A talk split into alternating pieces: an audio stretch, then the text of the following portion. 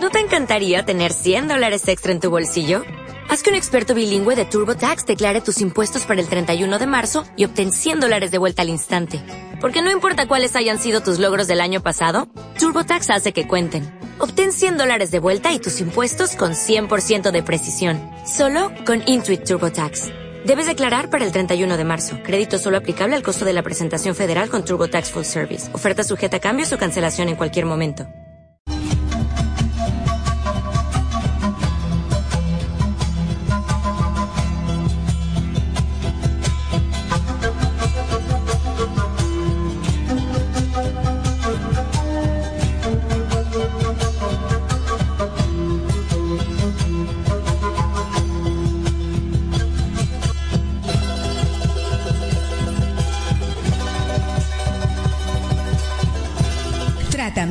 Profesional a la noticia en ANP Radio, la voz vibrante del Perú.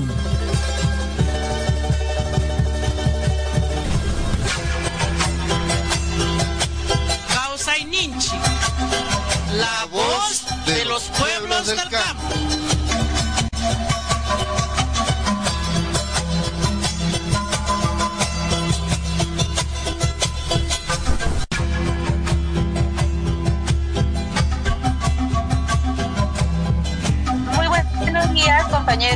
Compañeras, a todos los que nos, nos escuchan eh, de manera permanente en el programa de radio y aquellos que de repente se han eh, incorporado ¿no? en, las, en los últimos meses, en las últimas semanas. Eh, bueno, el saludo cordial eh, a nombre de la Confederación Nacional Agraria, organización nacional que agrupa a pueblos indígenas de más de 15 regiones del Perú, ¿no? Eh, la CNA tiene presencia tanto en la macro sur, la macro norte, zona nororiente, ¿no? Eh, nuestro agradecimiento también, como siempre, a NP Radio por eh, brindarnos ¿no? este espacio semanal de una hora desde hace eh, ya casi más, casi más de cuatro años.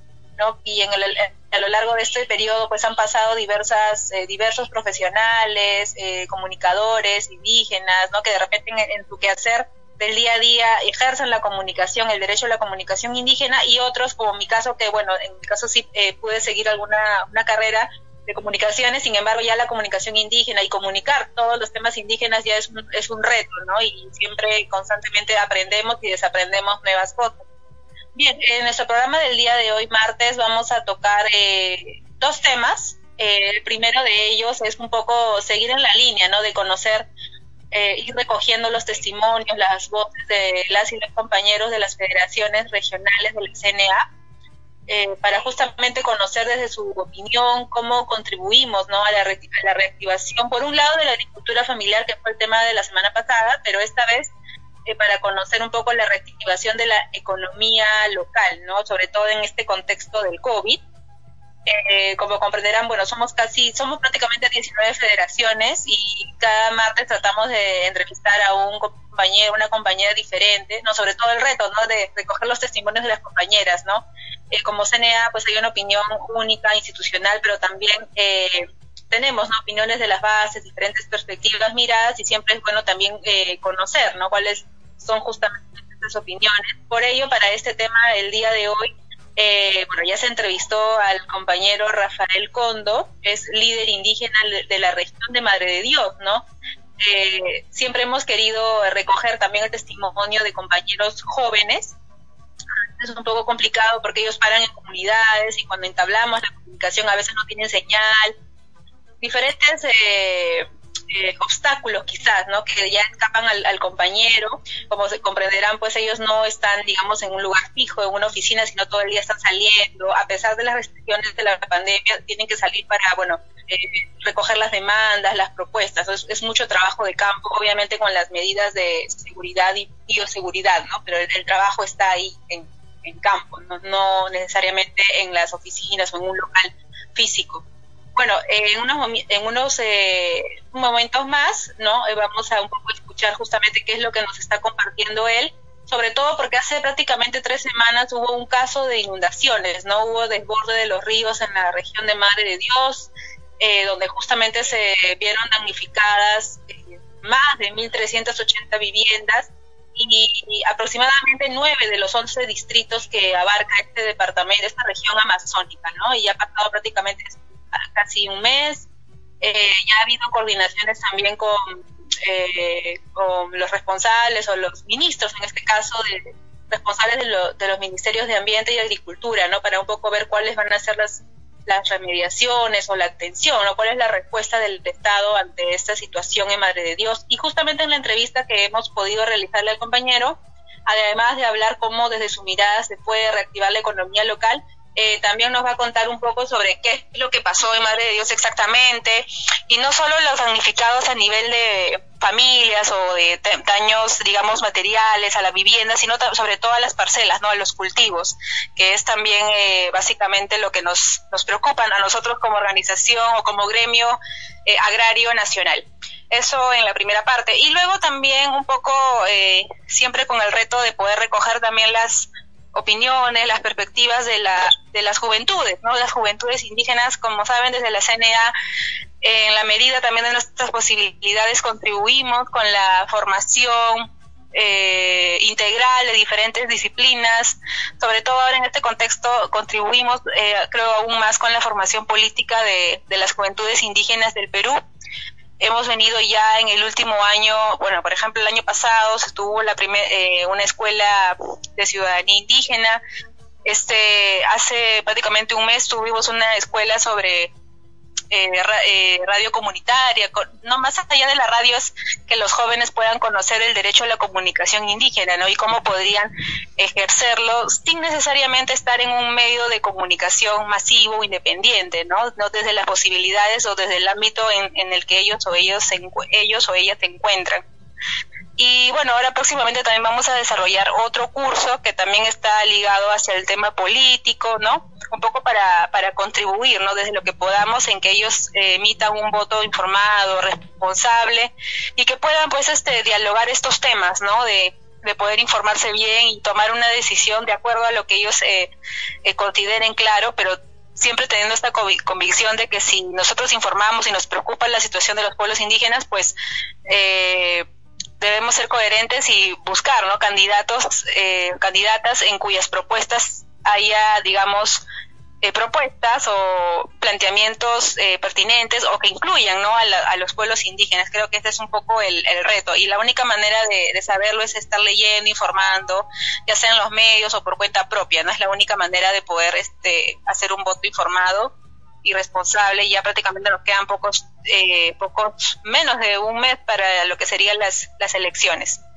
Bien, entonces justamente por ello en el, segundo tema que hemos definido es eh, organización y participación de la juventud indígena en la defensa y promoción de los derechos humanos y colectivos de los pueblos indígenas. Es un tipo, es un título un poco amplio, pero lo que buscamos es un poco conocer, ¿no? Cuál es la mirada de los jóvenes sobre el tema político, si les interesa, si ellos conocen cuáles son sus derechos, derechos humanos, no como derechos básicos, derecho a la vida, a la salud y la educación, pero también eh, hablar de, cuando hablamos de pueblos indígenas, también hablamos de derecho, derechos colectivos, ¿no? Derecho a la, eh, a elegir tu propio desarrollo, derecho a la salud, educación intercultural eh, y diversos, ¿no? Entonces es importante también a ver, a ver hasta qué punto los jóvenes conocen esto y, cuál es su mirada sobre el tema, los acontecimientos, ¿no? Que día a día ocurren, si ellos reaccionan, de repente dialogan con la familia, con los amigos en, casa, a través de repente de las redes.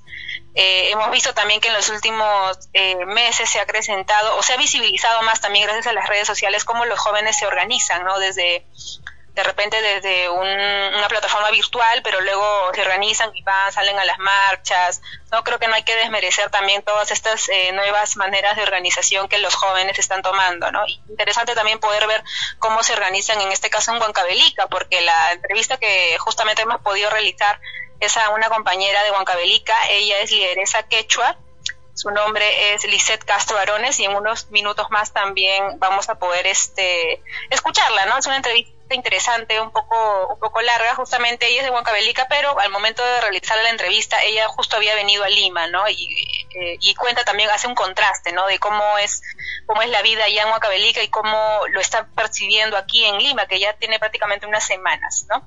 Eso más adelante, pero bueno, como siempre, eh, al inicio del programa tratamos de abarcar o conversar un poco sobre la coyuntura, ¿no? Ocurren diversos sucesos, pero obviamente nosotros lo que eh, nos interesa un poco más es los temas que conciernen a los pueblos indígenas. Por ello, en bueno, en esta parte, en esta primera parte, parte introductoria del programa, eh, no podíamos dejar de hablar sobre eh, la lamentable muerte o el asesinato, creo que sería la palabra adecuada, ¿no? De la defensora ambiental Estela Casanto Mauricio, de 55 años de edad, quien fue asesinada, ¿no? En, la región de Junín. Ella pertenecía a la comunidad nativa Chanquibironi, ubicada justamente en el Valle del Perenne, en Chanchamayo, región Junín. Y, bueno, es, es indignante, ¿no? Ella era protectora de los territorios comunales de, de su comunidad. Y y bueno, ya hablando un poco de lo que es este asesinato frente a líderes o lideresas indígenas, presidentes o presidentas de, comunidades, ¿no? Preocupante también la, situación en la que en la que mueren, ¿no? Por defender su territorio. Y justamente según el diario o según el portal, ¿no? De, de medio de comunicación Ojo Público, 98 líderes ambientales han sido asesinados en el Perú. Ellos mencionan que esta cifra es casi la mitad de los más de 200 crímenes registrados en el mundo, ¿no? Tomando en cuenta, por ejemplo, a países como Brasil, Colombia, Bolivia y Venezuela. Y adicionalmente a esto hay, digamos, un, informe que registra, un informe, un informe extranjero, digamos, o internacional, eh, titulado Informe de Global Witness, eh, bueno, es en inglés, que justamente está alertando sobre la creciente o el creciente número de asesinatos de líderes y lideresas. Bueno, ellos mencionan particularmente en la Amazonía, ¿no? Pero no olvidemos también que tenemos estos casos en, en el Perú, en, la parte andina, ¿no? Y bueno, también mencionan que la mayoría de los cuales hay, hay personas, ciudadanos y ciudadanas eh, indígenas, ¿no? Y los móviles, eh, entre los móviles principales se incluyen conflictos por tierra, minería, tala ilegal y explotación forestal, ¿no? Seguramente debe haber muchísimos más. Recordemos también que hace poco, eh, me parece sí, a fines de febrero también hubo se suscitó el asesinato de dos líderes indígenas de la etnia Cacataibo, también de la Amazonía, ¿no? Y, y por qué se, por qué ocurrió esto? A causa de que los compañeros se atrevieron a denunciar el narcotráfico en sus comunidades, ¿no? Hablamos de, de los compañeros Erasmo García Grau y Jenes Ríos Gonzalo, quienes habían denunciado a, a invasores que cultivaban coca destinada al narcotráfico, ¿no? Y también a traficantes de tierra. Y bueno, en ese, en ese acontecimiento también el presidente de la Organización Regional de IDECEP de la región Ucayali, Orau, exigió ¿no? a las autoridades eh, finalmente leyes o que se cumplan las leyes en todo caso que existen para que se protejan los derechos de los pueblos indígenas, ¿no? Eh, tanto en Amazonía como en la parte andina, que se cumplan los derechos colectivos al territorio para, para así detener pues este cualquier circunstancia que los pueda afectar y en este caso en particular el avance del narcotráfico en la, en la Amazonía, que es un tema también que lo menciona y lo vamos a escuchar más adelante en la entrevista realizada a Rafael Condo, presidente de la Federación Agraria de Madre de Dios, ¿no? Interesante porque tenemos ahí eh, un testimonio que viene prácticamente de la selva, ¿no? Que nos vamos a dar cuenta que es otra realidad diferente a la andina y yo también aprendo mucho escuchando al compañero. Y así, ¿no? Si vemos también el año pasado, justamente en el Día Internacional de los Pueblos Indígenas, el 9 de agosto, también hubo asesinato en la región de Loreto, provincia de Requena, ¿no? La muerte o el asesinato de tres hermanos indígenas cucamas. Entonces, como vemos, hasta se podría de pronto eh, construir un, registro con esto, ¿no? Y hacer una campaña, una incidencia para ver por, qué se puede hacer frente a esta situación, ¿no? Finalmente la Defensoría del Pueblo, organismos internacionales también manejan esta información, pero es una tarea pendiente eh, desde las organizaciones indígenas que podamos consolidar todo esto y, hacer una campaña grande, ¿no? Para exigir eh, atención y, y, prevención, ¿no? Desde lo que también se pueda, se pueda evitar este tema. Bien, eso como parte eh, introductoria, parte de la coyuntura que no queríamos dejar pasar. Ahora, inmediatamente, bueno, ya pasaríamos a desarrollar el primer tema que les había comentado, ¿no? Justamente conocer las propuestas, como en ese caso sería la propuesta, ¿no? Desde la Federación Agraria de, desde la Federación Regional de Madre de Dios, con respecto a cómo reactivar la economía local en contexto del COVID. Entonces pasaremos a escuchar a continuación la primera entrevista para este primer tema. Eh, como les comenté, eh, no, a Rafael Condo, presidente de la Federación Agraria de Madre de Dios. Es una entrevista eh, bastante completa y recalcar. Que es un líder indígena joven, ¿no? Porque tiene eh, tiene menos de menos de 35 años. Entonces, interesante va a ser poder escuchar su testimonio y además porque es la primera vez que lo vamos a escuchar. ¿no? Este, este programa tiene el aire más o menos casi dos años y siempre hemos tratado de ubicarlo y ha sido un poco complicado. Entonces ahora ha sido todo un reto eh, y lo hemos logrado y vamos a escuchar a continuación eh, el testimonio del compañero.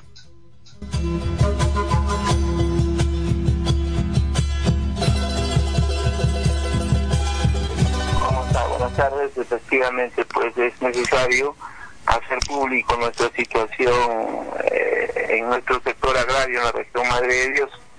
Mire que es un tema urgente a solucionar porque nuestro sector agrario en la región no fue atendido pues, en, esta, en esta situación de la pandemia.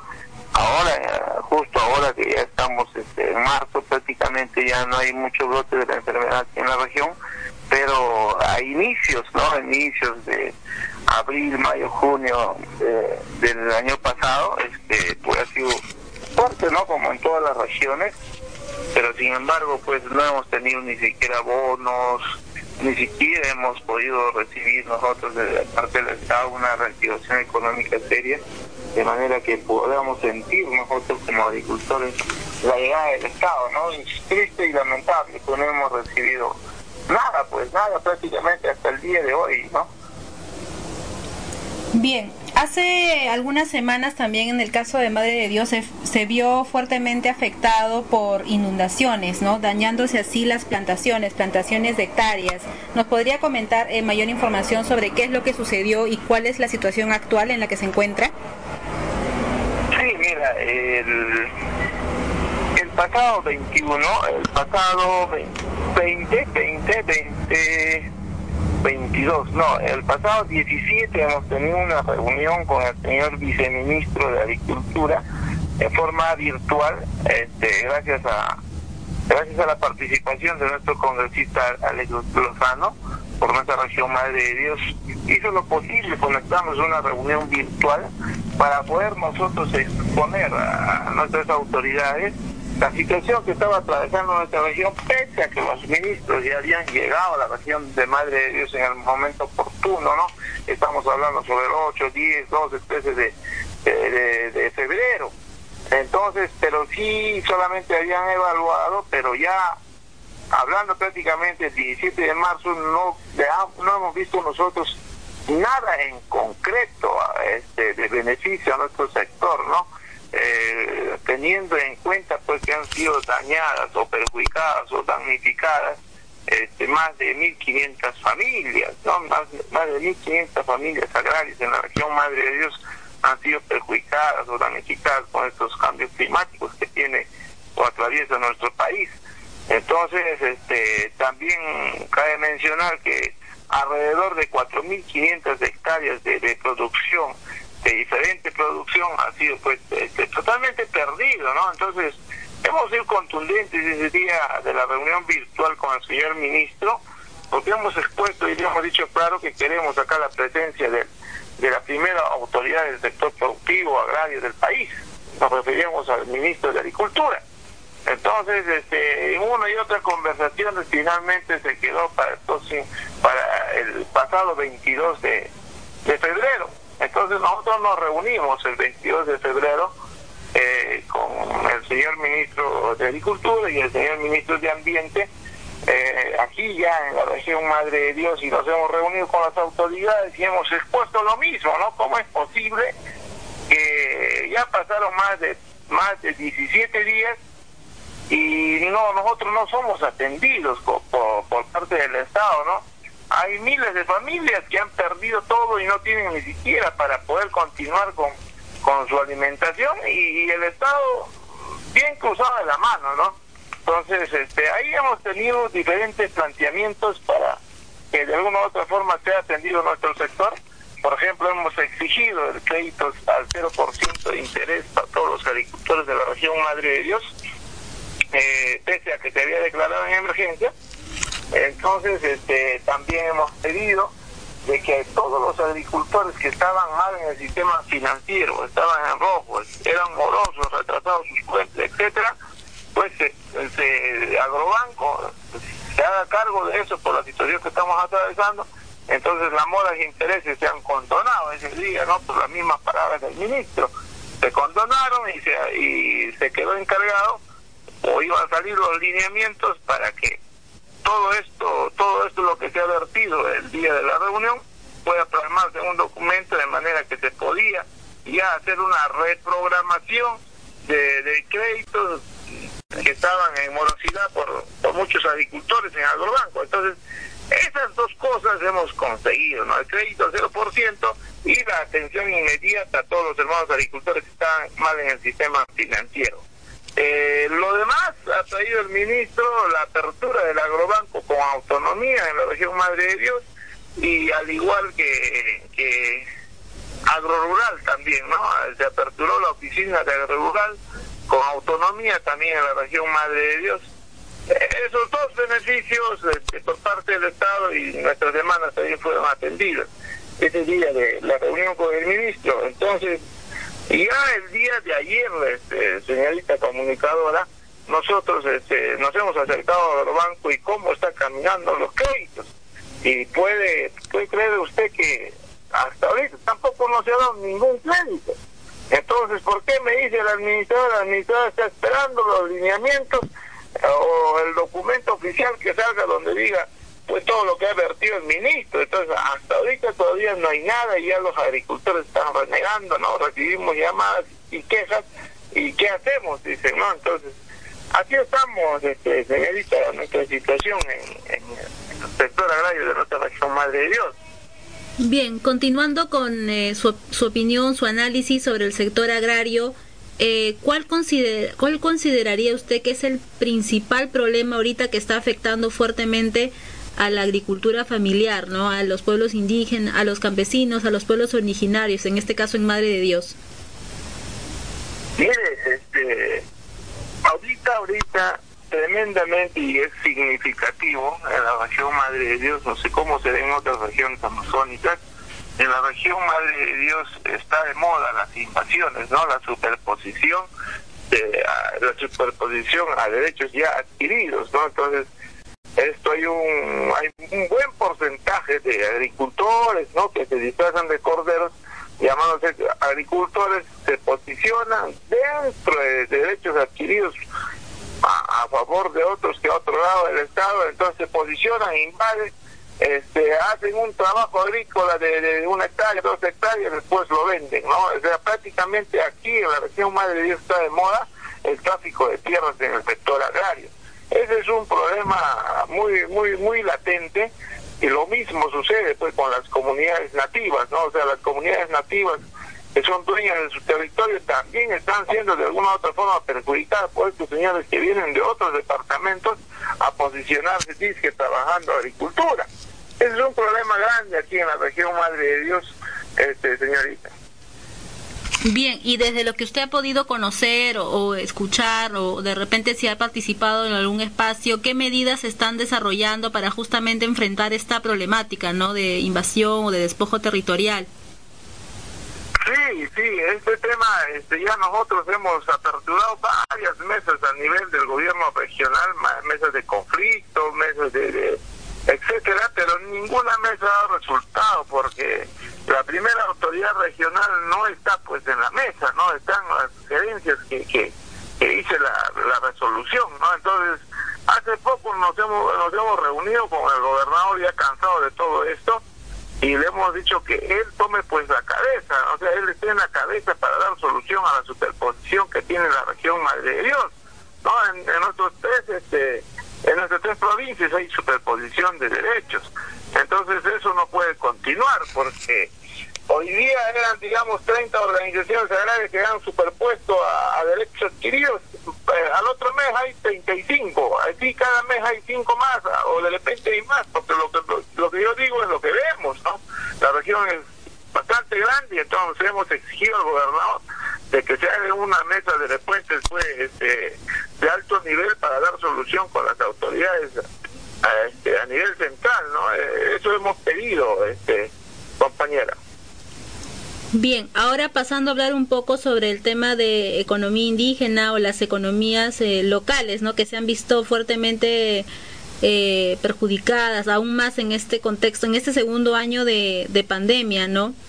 Eh, desde, en este caso, desde FADEMAT, ¿no? Desde la Federación de Madre de Dios, eh, han planteado algún, tienen alguna plataforma de lucha o alguna o una lista, una de propuestas para justamente atender las economía, la economía de las familias. Sí, mire, este, la región Madre de Dios, de repente no sé qué comparación tiene con otras regiones amazónicas, es un poco pequeño, ¿no? Este, muy de cerca está el gobierno regional, el gobierno local, nuestra dirección regional de agricultura, entonces ellos mismos conocen lo que estamos atravesando, ¿no? Entonces, si usted me dice que cómo está la situación económica en el sector agrario de la región Madre de Dios, este, está totalmente eh, mal, pues señorita, porque justo ayer nos hemos reunido con el nuevo Consejo Directivo de la Federación Agraria y uno de los compañeros decía, pues hoy no nos estamos dando cuenta que todo está subiendo y nadie dice nada. Antes comía con cuatro soles o cinco soles en un restaurante, ahora en un restaurante que yo comía a cuatro o cinco soles ahora me cobran 7 soles. O sea, tengo que vender 7 kilos de limón para poder desayunar o almorzar. Entonces, este, todas las cosas han subido, señorita, pero nuestra producción o lo que nosotros estamos acostumbrados a, a, producir no sube, ¿no? Entonces, eh, eso pues recién el día de ayer nos hemos reunido y pensamos reunirnos con el director de Agricultura para ver qué se puede hacer, ¿no? ¿Qué se puede hacer? Porque este, hemos sido paliados por las inundaciones, está en riesgo la seguridad alimentaria en la región Madre de Dios y frente a ello pues como Estado no estamos interviniendo seriamente, ¿no? Nosotros ahorita por ejemplo se viene o ya está ya va a iniciar ya la campaña grande de producción, ¿no? Pero no tenemos maquinarias, no no tenemos este eh, una planta de semillas que nos puedan dar semillas, no hay nada, no tenemos nada, señorita. Nosotros vamos a la Dirección Regional de Agricultura, solicitamos un tractor, llega a los 15 días o al mes y en forma apurada quiere preparar nuestros suelos. Entonces, ese, ese, ese, esa necesidad o ese problema hemos planteado al gobernador regional y él dijo que en este mes de marzo debería ya adquirir la compra de más de 14 millones de soles para para maquinarias agrícolas y poder atender al sector agrario. Él dijo que va a designar todo su presupuesto del fideicomiso que corresponde a la región Madre de Dios para compra de maquinaria, porque eh, no se había elaborado proyectos y no teníamos proyectos con expediente como para poder pedir este presupuesto para maquinaria. Eso es lo que dijo el gobernante regional. Y usted sabe, pues, señorita, este, aquí en la región seguimos, pues, este, haciendo el cultivo de maíz, de la yuca, del plátano, todo artesanalmente, con machetito, con palita, con piquitos, y así pues sale muy muy caro y muy poco nuestra producción, ¿no? Con decirle nomás que si nos dedicamos a sembrar maíz sacamos 3.500 kilos, pero en todo el roce, la, la, la, quema y el cultivo, como quien dice, después el mantenimiento, después la cosecha, sale más de 3.500. ¿Y cuánto está el kilo de maíz? Un sol. Entonces, ¿qué estamos haciendo? O sea, estamos estamos empobreciéndonos en la chata y no vemos pues, de rentabilidad en, las tierras donde estamos posicionados, ¿no? ¿Cuántos dirán o dirán pues que en la región Madre de Dios los agricultores son millonarios porque tienen 30, 40, 80 hectáreas? Pero esas hectáreas no se puede trabajar con las manos. Son otro tipo de suelos, son suelos pobres que hay que mover, hay que fertilizar y para eso se necesitan maquinarias. Por eso hemos pedido también ese día al ministro que intervenga seriamente el Estado, así como ha apoyado a la costa, por ejemplo, ¿no? Mire usted los valles que tiene Arequipa, ellos no lo han hecho con su esfuerzo, ellos han hecho pues también con, con el impulso del Estado, entonces ¿por qué no se puede impulsar la producción aquí en la región Madre de Dios? Necesitamos urgente atención por parte del Estado, este, señorita. Bien, pasando a hablar ahora un tema ya más un plano político, ¿no? Porque finalmente el agro, visto como política pública, en este contexto de, elecciones? ¿Ha habido algún, eh, de repente, algún partido que ustedes hayan observado que tiene propuestas claras de repente para el agro, para el cambio climático? No, no, no, no, Acá eh, en nuestra región Madre de Dios creo que es el último departamento en el país que de repente se identifica claramente en su crecimiento poblacional, en el crecimiento de todo, ¿no? Hasta en, hasta en el crecimiento de políticos, ¿no? Acá hay políticos todavía pues que no que no están pues saliendo por la necesidad del pueblo, sino están saliendo por sus necesidades propias, ¿no? Entonces, no se ha escuchado nada de eso, ellos hacen otro tipo de campaña, el objetivo es ganar y luego pues no hacen nada siempre por, por nuestra región más de Dios, ¿no? Hasta el día de hoy este, nosotros estamos pensando y preocupados de nuestros problemas y no hemos pensado este política, ¿no? Ni siquiera si usted me preguntaría ahorita por quién va a votar para presidente, yo lo podría decir público, pero ahorita lamentablemente no sé por quién votar porque nuestra situación es, es otra en la región, estamos queriendo solucionar nuestros problemas y, y creo que ya se vienen las elecciones, pero no sabemos para quién vamos a votar. Bien, finalmente, eh, ¿cuáles serían en todo caso las, las medidas urgentes o, las propuestas concretas, urgentes que ustedes estarían demandando, ¿no? Desde en representación de la región Madre de Dios. Mire, eh, nosotros eh, tenemos una lista de pedidos a nuestras primeras autoridades, como puede ser el presidente de la República y nuestro ministro de Agricultura y a nuestro ministro de Ambiente que representa a la región Madre de Dios en el Consejo de Ministros Pedimos urgente la implementación de maquinarias agrícolas. Eh, necesitamos un paquete tecnológico eh, dedicado a la actividad productiva del sector agrario en la región Madre de Dios. Eso es con urgencias. Somos más de 14 mil agricultores con título de propiedad a esperas del Estado para poder intervenir en nuestros suelos y el Estado pues está durmiendo. Necesitamos urgente también proyectos de pozos tubulares, eh, ya se viene sequía y cuando hay sequía no tenemos agua. Ah, no tenemos agua, ¿cómo vamos a, regar nuestros, nuestras plantaciones o nuestra poca producción que tenemos? Necesitamos pozos tubulares para todos los agricultores de la región Madre de Dios. ¿Cómo es posible pues, que se vengan las inundaciones y no estamos preparados? Se viene la sequía y no estamos preparados. Necesitamos con urgencia también, eh, señorita, la electrificación rural. Y nosotros miramos cómo pasa el, cableado principal de Electrosur, pero no tenemos energía en nuestro país agrario. ¿Y cómo vamos a dar valor agregado a nuestra producción, a, nuestra poca producción? Prácticamente nos están diciendo lo que tú produces, vende el mejor postor. Y ese mejor postor, pues, tiene tiene su casa pues, mejor que un agricultor. El agricultor no ha cambiado su casa hace 15, 20 años, pero el, el, intermediario eh, en, todo tipo de producción, en tres años tiene pues cinco veces más lo que tiene un agricultor. Eso es triste y lamentable.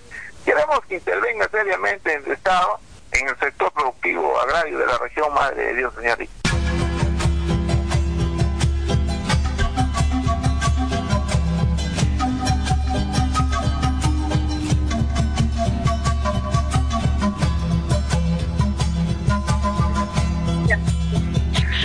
Compañeros y compañeras, esa fue entonces eh, la entrevista, la conversación, ¿no? Yo le diría es más una conversación eh, con el compañero Rafael Condo, presidente de la FADEMAS, Federación Agraria eh, de Madre de Dios.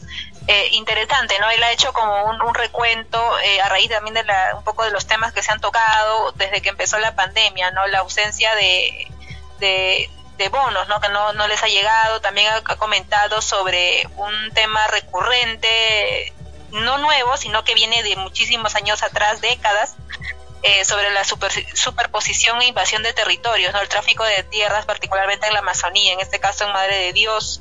Eh, interesante también lo que él nos menciona y creo que se está viendo a nivel eh, regional, a nivel nacional, ¿no? el incremento de precios de de los productos de, para poder alimentarte, ¿no? Eh, interesante este esta cifra que él nos menciona, ¿no? La, comparación, ¿no? Porque a veces decimos el desayuno te cuesta 5 soles, el almuerzo 10 soles, pero él lo, lo traduce en cuánto tiene que trabajar para poder comer, ¿no? Él dice tengo que vender prácticamente 7 kilos de limón para poder desayunar o almorzar, ¿no? Ahí vemos también ya cómo está impactando en la, en la economía. Eh, bueno, en riesgo sí la seguridad alimentaria de Madre de Dios, ¿no? A raíz también de las inundaciones, del desborde de ríos que nos ha, eh, nos comentado, donde hay temas que se ha apoyado, pero todavía eh, hay pendientes, ¿no? Con respecto a los, a los créditos agrarios para las, campañas que, se avecinan. Menciona también la, necesitan, ¿no? Un poco dentro de sus pedidos, necesitan semillas, tractor, o bueno, dentro de lo que serían maquinarias agrícolas, ¿no? Para poder eh, trabajar, para hacer el mantenimiento de las cosechas, ¿no? Menciona también el tema de rentabilidad. Hay una inversión de tiempo, de dinero, ¿no? Y, a veces eso no se recupera. Eh, dentro de sus pedidos concretos también está el proyecto de pozos tubulares, ¿no? Para poder garantizar el, el riego y menciona también que son prácticamente 20.000 o más de 14.000 agricultores que están detrás de estos de, estos, esta plataforma o este listado de, de reclamos, ¿no? Eh, creo que lo que más resalta es el apoyo, ¿no? Apoyo el sistema financiero para que ellos puedan trabajar las cosechas. Bien, nuestro agradecimiento también al compañero Rafael Condo, eh, como han podido escuchar, conoce, ¿no? Conoce la realidad de la región Madre de Dios y ya ha venido también desarrollando diferentes gestiones para atender tantos temas, ¿no? El tema del aro, el tema económico, el tema de la salud, el tema también de la, el tema del territorio, ¿no? Creo que es un tema central. Creo que de ahí ya proviene todo. Bien, eh, bueno, pasaremos ahora a un poco, sí, prácticamente ya a desarrollar el siguiente tema, como les había anunciado al inicio del programa, organización y la participación también, ¿no? De las, de las y los jóvenes indígenas en defensa y promoción de los derechos humanos, derechos básicos y también de los derechos colectivos de los pueblos indígenas. Para esta oportunidad eh, tenemos la entrevista realizada a la compañera Lizeth Arones Castro, y es de en representación de Huancavelica. Eh, si bien desde la CNA eh, tratamos ¿no? un poco de recoger desde todas las regiones. No creo que en anteriores oportunidades hemos tenido Cusco, hemos tenido Puno, eh, Ucayali, ¿no? En esta oportunidad también sería la primera vez que podemos recoger el testimonio de una compañera de esta región que también ha estado participando de manera eh, activa, no solamente asistiendo, sino también eh, opinando, eh, comentando, ¿no? Sobre los diferentes temas que se tocan. Entonces pasemos a escuchar la entrevista realizada a la compañera lideresa quechua de Huancavelica y terminado esta entrevista haremos algunos comentarios o reflexiones a partir de lo que ella nos está compartiendo en esta transmisión.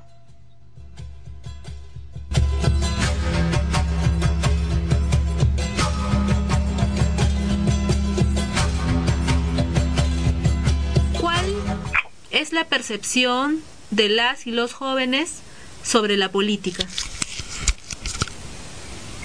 Bueno, ah, yo diría que hay dos tipos de concepto acerca de del lugar.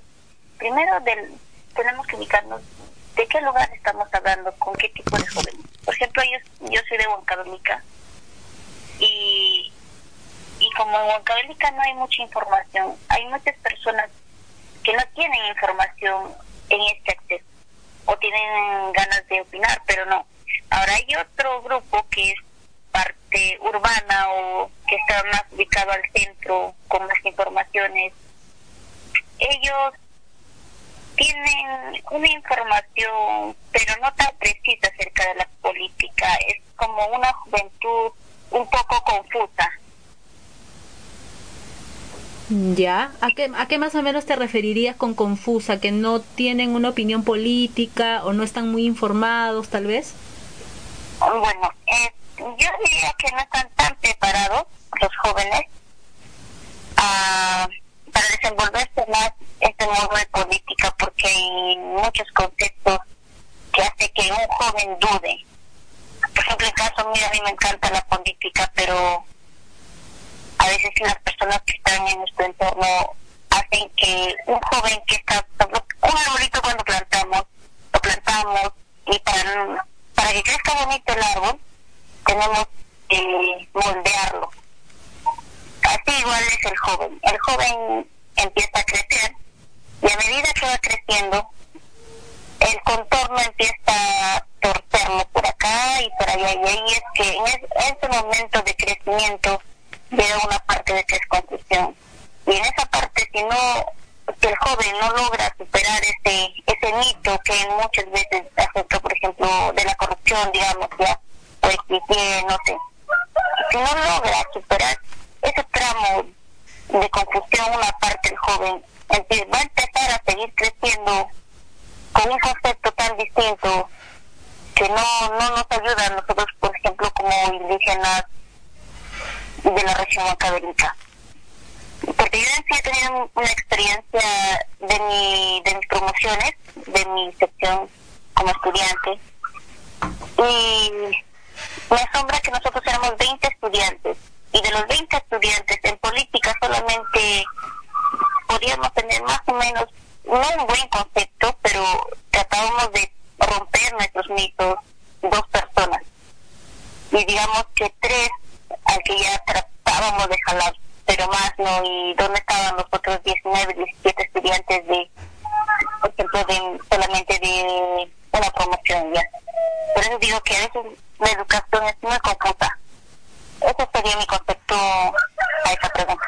Eh, una siguiente pregunta sería, ¿no? Bueno, tú has hablado de que tenemos una diversidad de, de jóvenes, ¿no? En el caso de Huancavelica, pero de repente en el Perú, ¿no? Eh, los jóvenes de, de Tumbes, de Piura, de Ancas, probablemente son muy, muy diferentes, pero en general de repente te podría preguntar si tú consideras que los jóvenes eh, conocen o están informados sobre sus derechos y recordemos, ¿no? Que cuando son juventudes indígenas también se habla no solamente de derechos, eh, digamos, humanos o individuales, sino de los derechos colectivos? Es bastante poco, yo diría, incluso casi nula, que, un joven esté informado acerca de sus derechos como comunidad.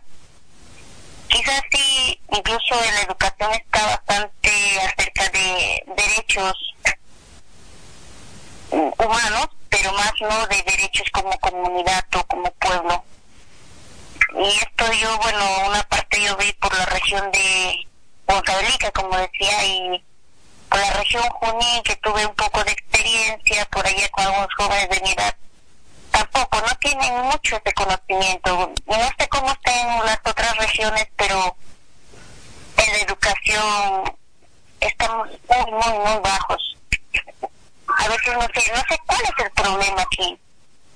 No sé si no tenemos maestros capacitados o no sé si los estudiantes están preparados para aprender eso. No sé cuál es el problema, pero por ejemplo, yo cuando estudié nunca me enseñaron acerca de los derechos de los pueblos o nuestros verdaderos derechos como humanos. Sí, derechos humanos, sí, bueno, pero ni siquiera el verdadero concepto, ¿no? Solo en ámbitos generales pero en mi punto de vista, pero por región huancavelica que hayan comentado. Yo empecé a aprender algo de, de lo que ahora, este poquito, ya con en los cursos que estamos llevando, algunas algunas personas que nos orientan un poco más, nos jalan por acá este camino, o esto es así, o lees el libro, ya con recomendaciones de personas que a veces sí les interesa bastante que la juventud se entere más de sus verdaderos derechos para luchar como comunidad. Bien, y ante estos, eh, a veces cuando hay vulneración de derechos o cuando vemos en las noticias de repente de crímenes, de persecución o sucesos políticos, ¿no? Que a veces uno se puede cuestionar como joven y lo comparte con la familia. ¿Tú has visto de repente alguna alguna reacción en los jóvenes, en los jóvenes que tú conoces eh, frente a estos hechos? A ver, puedo hacer dos puntos, uno punto personal y uno punto global un poco de lo que yo conozco. Por ejemplo, un punto personal, a veces por no tener mucha información o no saber a dónde acudir, a qué identidad, este, nos sentimos muy impotentes. Como jóvenes, bueno, en mi punto de vista, yo como joven, me siento muy impotente de porque en comunidad, bueno, en mi distrito mismo, en mi comunidad, hay muchos problemas con una empresa hidroeléctrica. Y como jóvenes, a veces nos sentimos tan impotentes incluso nuestros mismos comuneros nos tratan de arrollar. A veces los jóvenes, quizás no tengamos la mejor idea, pero mezclando una idea de un joven y de un adulto, los dos, se puede sacar una buena conclusión, ¿verdad?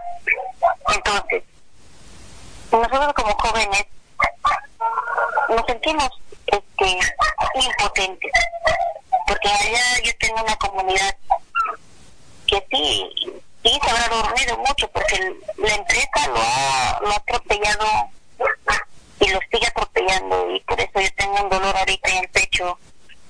Y solo a veces me quedo con la impotencia y digo, tengo que seguir estudiando. ¿Por qué? Porque uno de mis líderes ha muerto y a veces eso duele. Cuando alguien que lucha por su pueblo duele y como te digo, a veces es impotencia de no saber cómo seguir apoyando a nuestra comunidad, porque una persona que te está hablando por, por un lugar adecuado, enseñándote, sabes, hija, este es el camino, así se tiene que defender a tu pueblo. Es impotencia. Y a mí me gustaría que haya más información acerca de esto para comunidades empezando desde la misma educación, que sea de primaria, de secundaria, poco a poco, porque el Perú está con muy, muy, muy poca información en, este, en esta materia.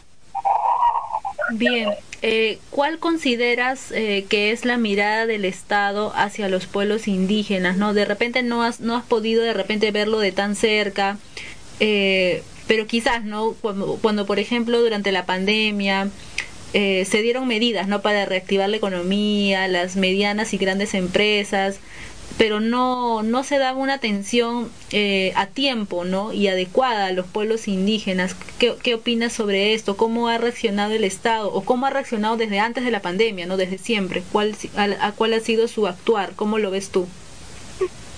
Bueno, en mi punto de vista personal, hablando de dos ámbitos, este, el Estado no se preocupa por su pueblo y nunca se ha preocupado. Se ha preocupado por él mismo y por las grandes empresas que hay, más no por el pueblo, sea de, de qué lugar sea, sea de la provincia, sea de, de Lima mismo, de Ucayali, por la selva, por cualquier parte de la región, nunca el Estado ha tratado de decir, sabes, pongo mi mano al pecho, este es mi Perú. Mi Perú no ha estado yendo por un buen camino y mi Perú necesita mejorar. Nunca se ha puesto a pensar un representante, yo, en mi punto de vista hasta el momento, así. A lo contrario, él, ellos se preocupan más cuánto gano. Hago este proyecto, pero cuánto, cuánto gano yo, qué ventajas me da. No se puso a pensar este, mira, este es mi pueblo, este pueblo está sufriendo, necesita esto, esto para mejorar. Porque yo ahorita yo me encuentro en Lima y, y a veces digo, aquí también puedo comenzar como mi comunidad.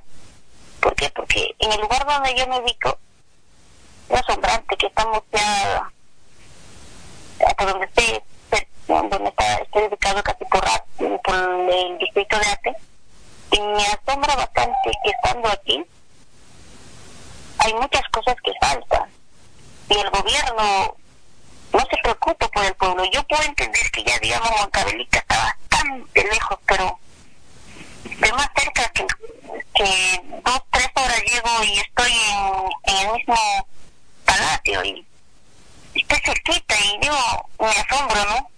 Y digo, no, esto está muy mal.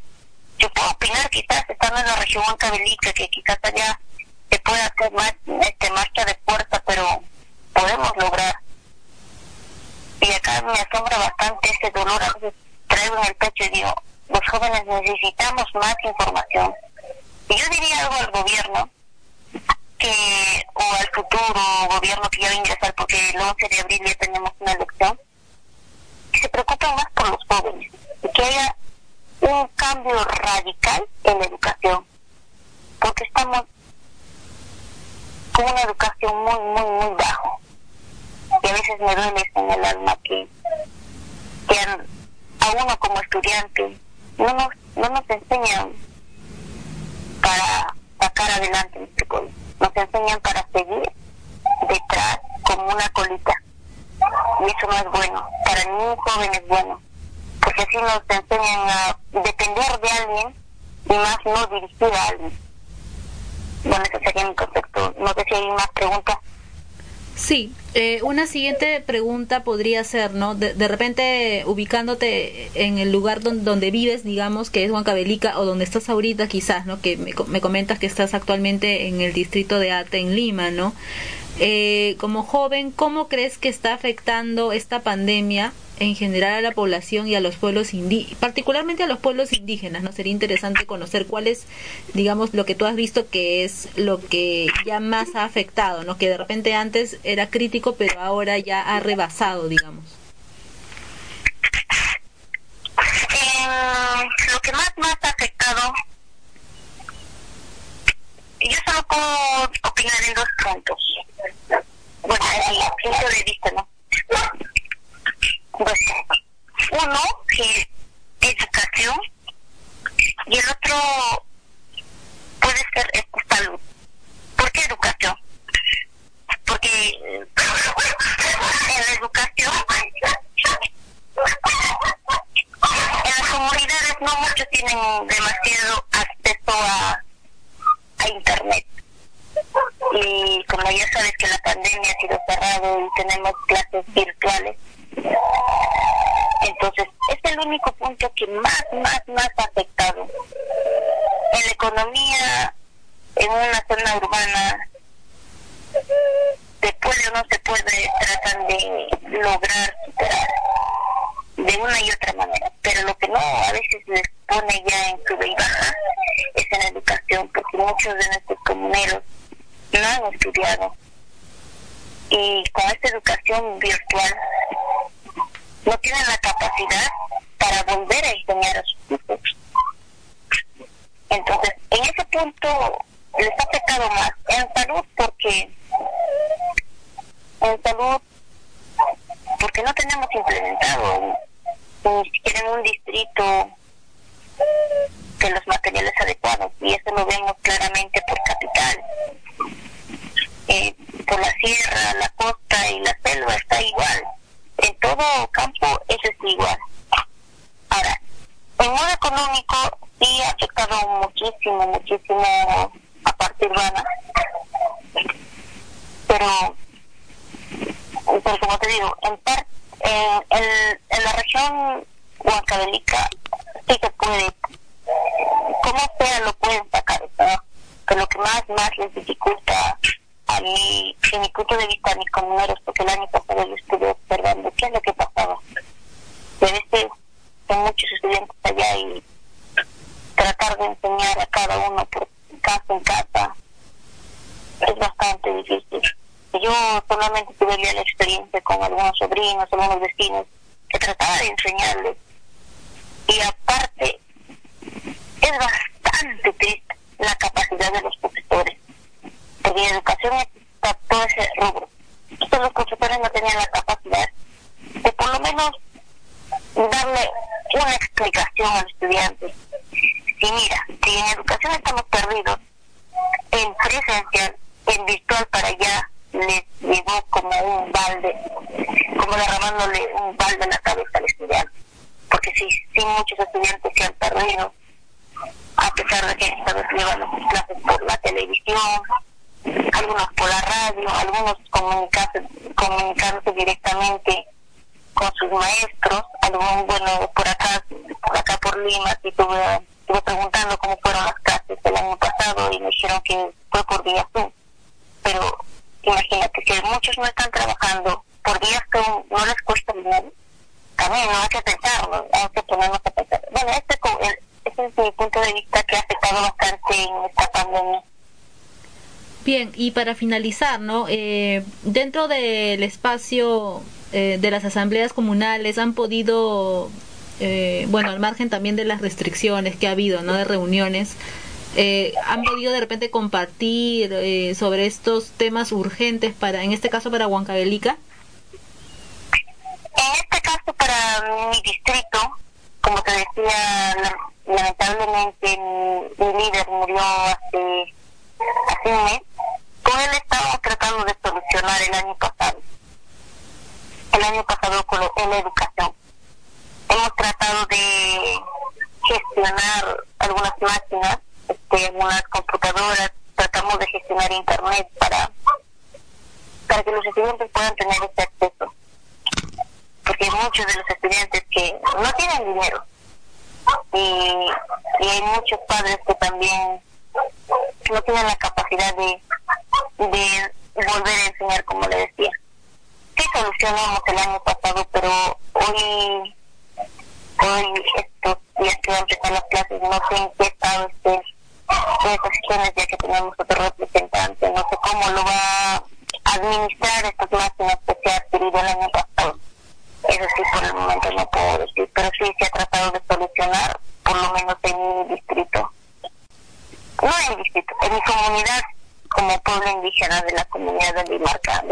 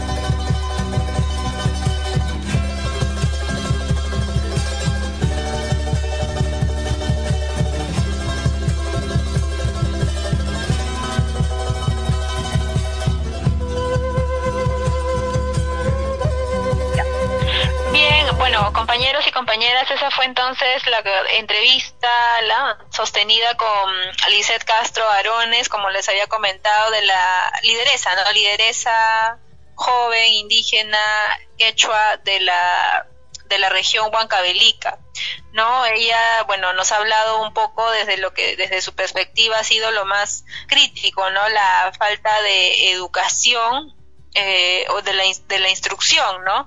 Y también, por un lado, también de la formación política, ¿no? Ella menciona estos temas sobre derechos de comunidades, de los pueblos indígenas, son temas que no se tocan, digamos, o que no están en el día a día, ¿no?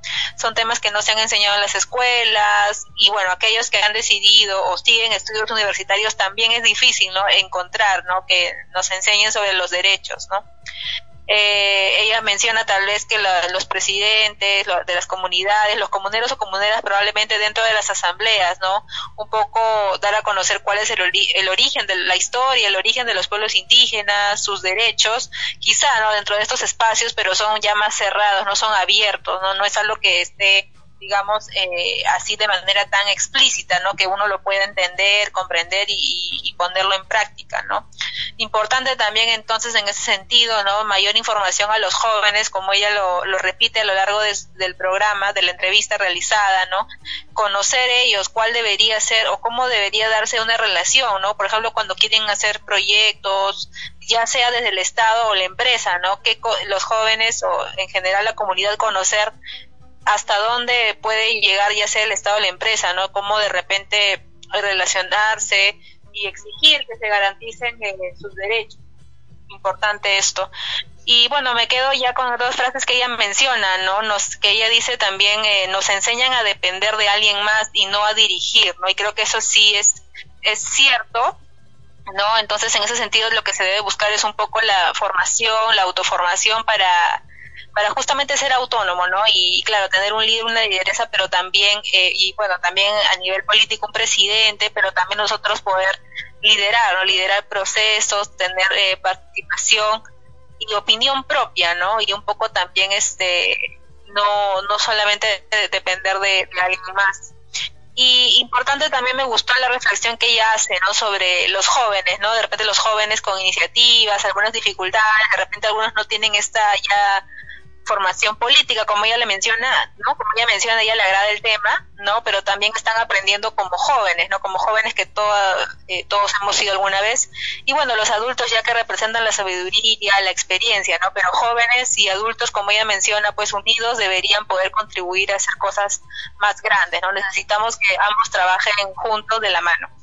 Bien, compañeros, entonces, eh, ya hemos llegado prácticamente al final del programa. Les agradecemos eh, nuevamente por acompañarnos. Este, este, programa, bueno, va a estar disponible ahí en la página de ANP Radio. También vamos a estar, y ya hemos estado transmitiendo también por el Facebook oficial de la CNA, que es Confederación Nacional Agraria Oficial. Eh, también tenemos un Instagram, eh, que es CNA Comunica, y también estamos en Twitter como CNA Comunic para que puedan también visitar las páginas y también en el transcurso de la semana estaremos difundiendo algunas en imágenes, ¿no? en imagen y en texto, algunas de las ideas principales comentadas por los eh, por los entrevistados del día de hoy para que puedan también ayudar a compartir ¿no? a la difusión de estas eh, de estos testimonios. Muchas gracias y nos reencontramos el siguiente martes a partir de las 10 de la mañana.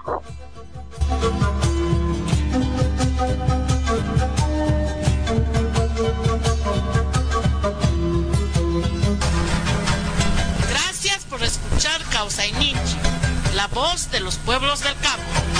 Una producción de la Confederación Nacional Agraria, Gremio Nacional Agrario e Indígena del Perú, con el auspicio de la Asociación Nacional de Periodistas del Perú. Escúchanos, este y todos los martes por ANP Radio. Tratamiento profesional a la noticia en ANP Radio, la voz vibrante del Perú.